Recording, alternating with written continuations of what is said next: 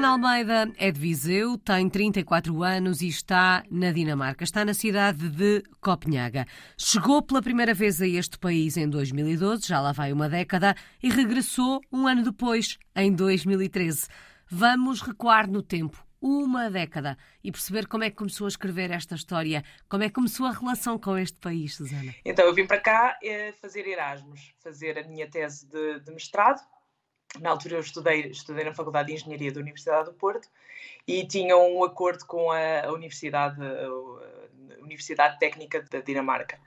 E então eu vim para cá fazer, fazer a tese de mestrado. Fiz eh, o tempo todo cá da investigação da tese fiz cá e, uh, e depois fui defender a Portugal e gostei do país. Quando regressou a Portugal para vir defender a tese, regressou com vontade de regressar à Dinamarca? Sim, na altura quando, quando voltei para Portugal, a ideia era uh, voltar novamente, passado alguns meses, para começar uh, a fazer o doutoramento. Entretanto, a burocracia para o doutoramento atrasou, eu acabei por ter uma proposta para fazer investigação na Faculdade de Engenharia e fiquei um ano a fazer investigação na Faculdade de Engenharia, até os papéis do, do doutoramento avançarem e o meu supervisor me mandar um, um mail a perguntar: Olha, ainda estás interessada? Bom, e já lá vão quase nove anos. Mas esta ideia da experiência internacional é uma ideia que cresceu consigo?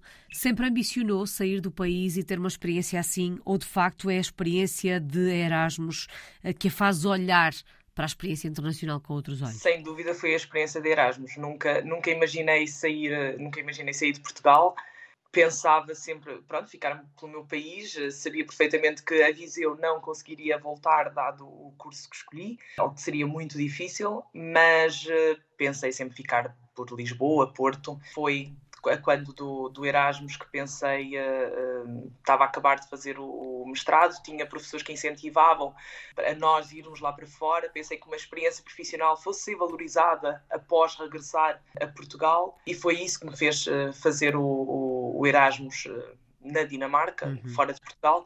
Foi essa a oportunidade depois de, de conhecer outra, outras realidades, outras fronteiras. E em 2013, quando regressa à, à Dinamarca, uh, imaginou que ao fim de nove anos ainda estaria por aí? Não, também não imaginei. Idealmente, ou inicialmente, nós, uh, porque eu vim com, com o meu namorado na altura e vínhamos para eu fazer o doutoramento, e o doutoramento sabíamos que ia ter uma duração de três anos, e após o doutoramento a nossa ideia seria voltar novamente para Portugal, já com uma experiência internacional no nosso currículo e que, mais uma vez, pudesse ser valorizada pelo mercado de trabalho uhum. português. Uma coisa levou à outra e uh, quando eu acabei o doutoramento, o, o, o meu, na altura já marido, estava bem, estava com um trabalho estável, estava com um trabalho que gostava. Entretanto, eu também recebi o convite para continuar na, na universidade a fazer eh, pós-doutoramento e, um, e continuei. Estávamos bem,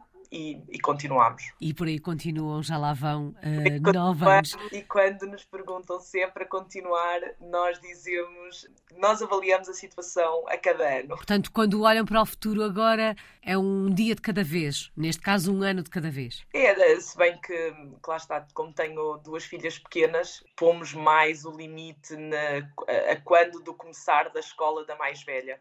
Em começando a escola cá, uh, pronto, obviamente não é, não é uma porta que se fecha, porque elas falam português, portanto não, não seria de todo uma porta que se fecha. Acho que é mais uma mudança que se torna mais difícil. É um passo que se torna mais difícil de dar, voltar para Portugal. Susana, como é que foi um, a adaptação à Dinamarca? Quando um, regressa em 2013, já conhecia o país, já nos disse que tinha gostado do país, mas as circunstâncias eram diferentes, porque as circunstâncias do Erasmus são sempre circunstâncias muito, muito especiais. Como é que foi adaptar-se a este país diferente do nosso? Eu já, já conhecia da, da, experiência de Erasmus, já sabia mais ou menos com o que contar. A nível profissional, um, ia para o mesmo sítio onde tinha estado de Erasmus, por isso já conhecia as pessoas, já tinha algum, alguns laços com, a, com, com, com o sítio para onde ia trabalhar. Obviamente que a experiência de Erasmus é totalmente diferente da experiência profissional. Em Erasmus somos estudantes, em doutoramento somos trabalhadores e é, é diferente, mas uh, a expectativa, pronto, lá está, como também eram três anos, era uma, uma fase finita, uh, portanto, sabia que, ia, que algumas coisas iam custar, o estar longe da, da família, que ia custar, mas seria uma coisa há três anos e que, hum, que depois iria, uhum. iria acabar. Essa ideia condiciona o processo de adaptação? Ou seja, o facto de pensar eu só vou cá estar X tempo. Isto condiciona a forma da gente olhar para as diferenças, para o ter que se integrar? Não, eu acho, eu acho que não. Pelo menos eu, a nível de integração, quando, quando cá cheguei, nós tínhamos, um, por exemplo, aulas de, de, de, dinamarquês para aprender a língua e nós uh, começámos a fazer, uh, a, a, ir aos, aos cursos, a, a aprender dinamarquês não fomos eh, bem sucedidos, mas isso é outra, outra história. Mas tentámos nos integrar, ou seja, mesmo havendo isso, eh, essa questão de vai ser finito, uhum. nós passados três anos nós vamos embora, vai, vai acabar, nós tentámos integrar-nos. Eu acho que facilitava era as dificuldades. Uh, por exemplo, um, a falta de luz é terrível e eu vim em dezembro que é quando os dias são mais curtos, uhum. mas eu sabia que eventualmente os dias iam crescer e que depois iria ter de apanhar outro inverno, mas os dias iam crescer, depois iria ter de apanhar outro inverno, mas depois iria acabar. Ou seja, acho que ajudava mais a ultrapassar as dificuldades, mas uh, a nível de integração, acho que tentámos, uh, desde o, de, uma, de uma fase inicial, integrar-nos na sociedade. Já vamos olhar para as uh, diferenças uh, entre a Dinamarca e, Portugal e ainda para esse processo de adaptação, mas há pouco falou da questão da língua uh, e da aprendizagem da língua já, já, e disse que não tinha sido bem sucedida. Ao fim destes anos todos, não fala dinamarquês ainda? Não. Aliás, é, é, é, difícil, mesmo quando, quando por exemplo, um, vou buscar as minhas filhas ao infantário ou quando, quando temos festas de anos cá em casa e as crianças, claro, que falam todas dinamarquês. Uh, e então é, é, é, complicado. Nós tivemos a primeira festa de aniversário quando, quando a minha filha fez 4 uh, anos, primeira festa de aniversário com as, os amigos uhum. dela da escola e foi o meu maior desafio era falar com, com as crianças, porque elas não, não falam uh, português de todo, não falam inglês e eu não falo dinamarquês. Ou pelo menos fluentemente, falo, uhum. falo mesmo muito, muito, muito, muito básico. É muito difícil aprender a língua, Susana. Acho que é difícil porque não tem, não tem a mesma uh, base linguística que a nossa. Uh, por exemplo, se, se, lá, se estivéssemos em, em, Espanha, obviamente seria muito mais fácil se estivéssemos em, em França, porque a base linguística é sempre o latim. Um, cá, uh, o dinamarquês não é parecido com nenhuma língua. A nível gramatical, poderá ser muito comparável ao inglês, mas a nível de pronúncia é extremamente difícil. Ver uma palavra escrita e ouvir uma, a mesma palavra uh, falada é totalmente diferente. Uau. E é essa a grande dificuldade da língua. Acredito que seja uma tarefa e tanto. Susana, ainda nestas uh, diferenças entre Portugal e a Dinamarca e neste processo de adaptação, a que é que foi mais difícil adaptar-se? Um, algum hábito, algum costume que tenha estranhado mais uh, neste, neste processo? É assim, um costume que, que, que eu estranhei muito uh, que ainda continuo a estranhar, que acho que é a minha veia portuguesa que me impede veemente de fazer isso alguma vez, é o deixar as crianças a dormir na rua. Uh, é um hábito bastante dinamarquês uh, e quando vamos a passear na, na, cidade é frequente ver um carrinho de bebê com um bebê a dormir lá dentro e muito provavelmente os pais estarão no café mais próximo a tomar café dentro do estabelecimento e a criança está na rua. Faz-me muito mais confusão, principalmente quando é inverno. É uma coisa que eu continuo a não, não me habituar e, e, e não conseguiria fazer. Fiz com a minha filha mais nova, mas na varanda do nosso apartamento há razões para o fazerem. Porque é que põem os bebés a dormir na rua? Sim, sim, sim, há, há, há razões e, e, supostamente eles defendem mesmo a metodologia. Eles uh, colocam o bebê a dormir na rua, primeiro porque as casas são uh, mais barulhentas e por isso é que eu fiz com a minha segunda filha, porque tinha a minha, a minha filha mais velha que fazia barulho. E então a minha filha mais nova dormia melhor na rua porque não tinha esse barulho. E depois também porque eh, estão a dormir no, no, no frio, mais frio que dentro de casa, Uh, e que, segundo os especialistas, aquilo que defendem é que isso faz uh, bem ao sistema imunitário das crianças. Bom, mas para nós é de facto difícil entender, é cultural, não é? É. Passados uh, quase nove anos, sente-se em casa aí na Dinamarca? Sinto que é uma casa. Tenho, tenho cá a minha família direta, obviamente. Claro que a minha família, os meus pais, o meu irmão, claro que, que, que me fazem falta, mas temos cá temos cá uma casa, se, se a chamo a minha casa, sim, porque as minhas filhas estão cá, o meu marido uhum. está cá. E, portanto, apesar de todas as diferenças, é possível sentirmos-nos em casa, longe do nosso país? Sim, completamente. Há, há pouco a, a, Susana falava das, hum, das filhas e, da, e do facto de falar em português. Eh, portanto, elas são filhas de pais portugueses, acredito que tenham nascido aí na Dinamarca, estão a crescer num país diferente do nosso, longe do país do pai e da mãe, já sabemos que falam português. Como é que se vai fazendo esta passagem de testemunho, para além da língua, claro, um, do ensinar o que é ser português? Até porque a Susana deixou no ar aquela ideia de provavelmente quando forem para a escola temos que pensar no que vamos fazer. Como é que se vai fazendo esta passagem de, de testemunho sobre o que é ser português, o que é Portugal? Sim, nós como somos os dois portugueses, eu acho que nos é mais fácil uh, haver essa, essa passagem da cultura, porque é aquilo que nós somos. Ou seja, em casa elas estão, estão não só expostas à língua, mas também são, estão expostas à maneira de como nós fomos criados. Uhum. É a nossa cultura. Portanto, nós não fazemos muita, muita pressão uh, em um, ensinar-lhes o, o, que é ser português, porque eu acho que nós ensinamos o que é ser português pelo exemplo. Naturalmente. Uh, nós, sendo os dois portugueses, é-nos é mais fácil. Uhum. A, a, língua, não falando nós dinamarquês, uh, também não nos faz sentido falarmos inglês, não faz sentido em casa. Portanto, obviamente que falamos em português e obviamente que elas aprenderam português naturalmente connosco. E eu, no nosso dia a dia, a nossa cultura está, está intrínseca em nós e, e portanto, elas vão hum, apanhando esse, esse lado cultural. Elas são pequeninas, elas falam uma com a outra, por exemplo, em casa em português? Muitas vezes não, começam a brincar uma com a outra e a brincar as duas em dinamarquês, porque as duas durante o dia todo estão a brincar, uhum. não uma com a outra, mas estão a brincar com outras crianças em dinamarquês. Mas uh, eu tento, é, pronto, chamo mais a atenção a minha filha mais velha e, e digo-lhe uh, Carminho, se nós não ensinarmos a Aurora uh, português, ela não vai aprender, ela não vai aprender com mais ninguém. Podemos falar com ela em português também. E ela entende muito bem isso e começa, começa a falar em português com a irmã. Claro que o vocabulário dela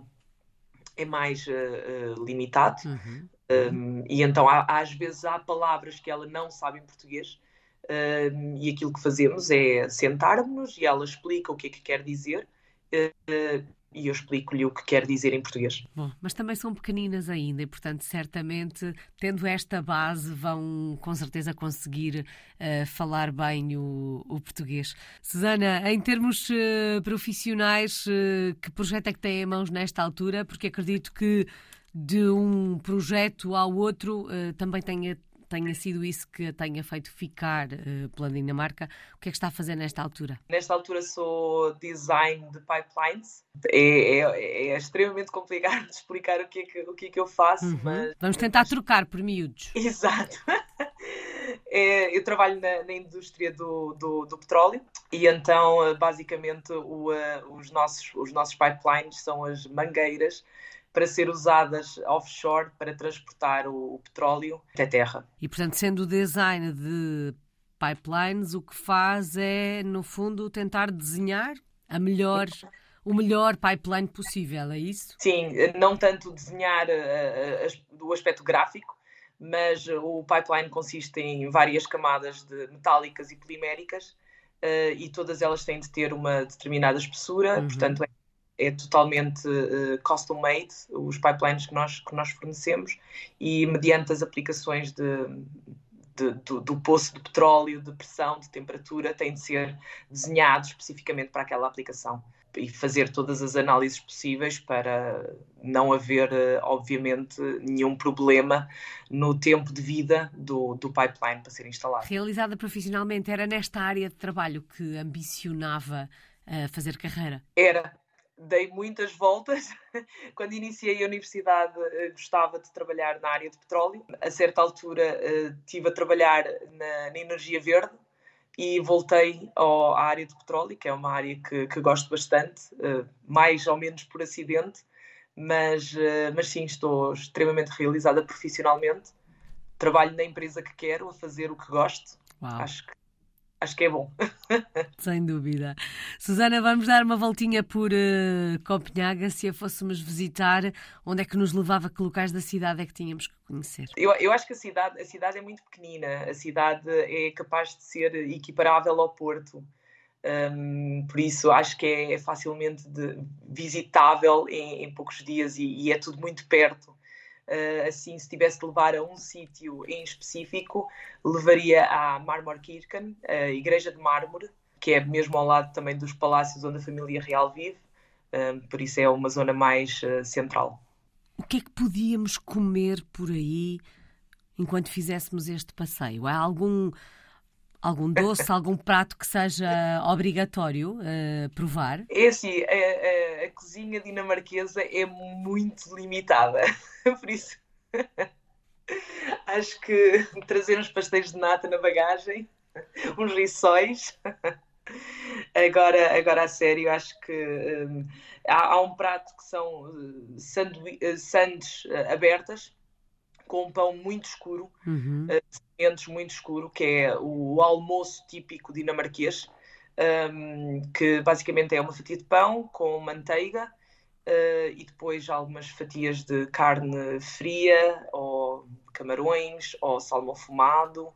Um, e alguns vegetais por cima. Acho que é, é, é, o prato típico de almoço dinamarquês. Não admira que os portugueses, onde quer que estejam, tenham saudades da comida. Como é que são Exato. os dinamarqueses? Uh, eu acho que os dinamarqueses são, uh, são menos expansivos que os portugueses, são nórdicos, uh, no fundo. Um, já, obviamente que há, que há exceções, já conheci dinamarqueses muito fechados, já conheci uhum. dinamarqueses mais, com uma cultura muito mais aberta, mais próxima da nossa, mas enquanto sociedade diria que era uma sociedade mais, mais reservada mais direcionada para a família direta, pronto, e não tão barulhenta como nós. Susana, qual é que tem sido a maior aprendizagem destes últimos nove anos? Não sei dizer. Obviamente que é assim, a pessoa que eu sou, que sou hoje não era a mesma pessoa que era há 10 anos. Uhum. Mas uh, não sei se isso foi devido a uma aprendizagem por estar fora, se foi devido a uma aprendizagem de, do crescimento pessoal, uh, de amadurecer enquanto, enquanto pessoa. Um, por isso, não sei se a aprendizagem se deveu um, a, estar, a estar fora do meu país ou se deveu à própria uh, crescimento. Eu vim para cá com 25 anos, atualmente tenho 34. Obviamente que não seria, mesmo que se tivesse ficado em Portugal, não seria a mesma pessoa.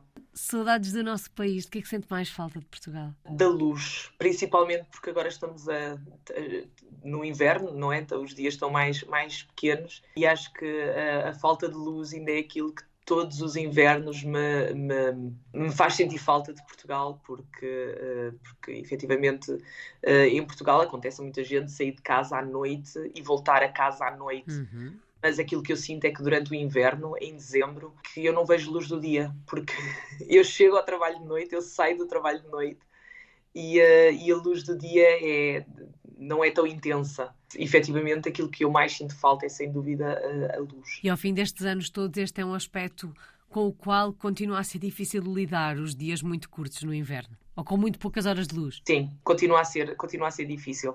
Eu costumo dizer que, por causa da falta de luz, Copenhaga é o mais a norte que eu vou. a nível de viver. Uhum. Susana, só falta uma palavra, a que melhor resume esta última década e a sua história de portuguesa no mundo? Desafiante, uh, porque acho que, obviamente, que é, foi uma decisão que tomei. Uh, estamos, estamos cá, estamos bem, mas acho que todos os dias temos, temos desafios. Um, a nível, a cultura é diferente, a língua é diferente, uh, o, o, tempo é diferente. Não temos família que às vezes possamos recorrer para preciso um fim de semana para, para mim, uhum. para nós enquanto casal.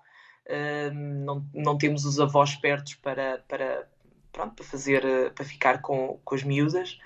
Por isso acho que desafiante é a palavra que melhor descreve. Bom, e na verdade é um desafio que vai pelo menos por enquanto, continuar. Muito obrigada. Susana Almeida está em Copenhaga, na Dinamarca. É uma portuguesa no mundo desde 2012.